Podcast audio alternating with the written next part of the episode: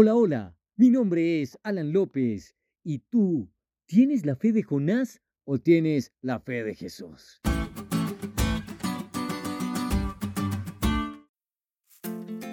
Jonás escuchó Nínive y dijo, ay no, mejor me voy a Tarsis.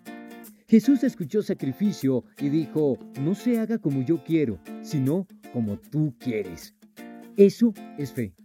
Recuerda, fe significa hacer lo que Dios quiere aunque yo no quiera, colocar la voluntad de Dios por encima de mis propios intereses. Jonás tenía sus recelos con la gente de Nínive por ser como eran. Pero Jesús, cuando éramos enemigos de Dios, nos reconcilió con Él. Eso es fe.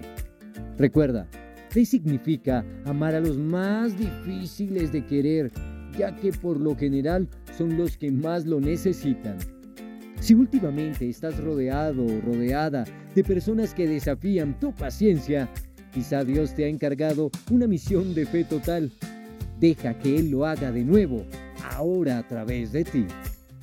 Jonás no estaba tan interesado en la salvación de los ninivitas. A Jesús lo que más le interesa es buscar y salvar a los que se pierden. Eso es fe. Recuerda, fe significa renovar mi manera de ver a las personas hasta contemplar en cada uno de mis compañeros, amigos y vecinos a candidatos para el reino de los cielos. Jonás decidió alejarse del problema y viajó en dirección contraria. Jesús, siendo rico, se hizo pobre Siendo eterno, se sometió a las privaciones del tiempo. Siendo perfecto, descendió hasta la muerte y muerte de cruz.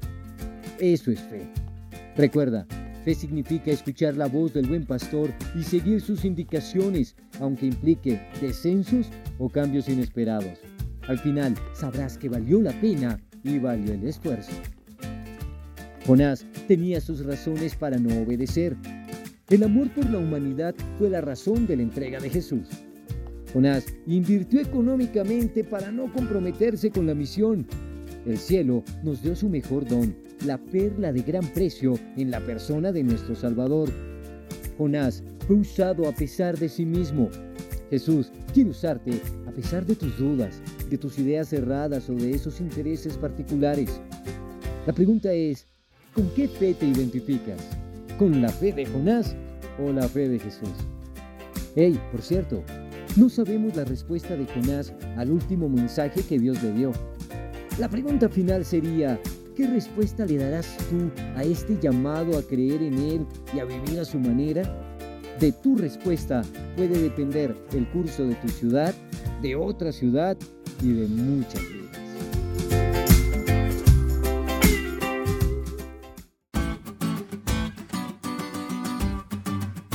¿Te diste cuenta de lo cool que estuvo esta lección?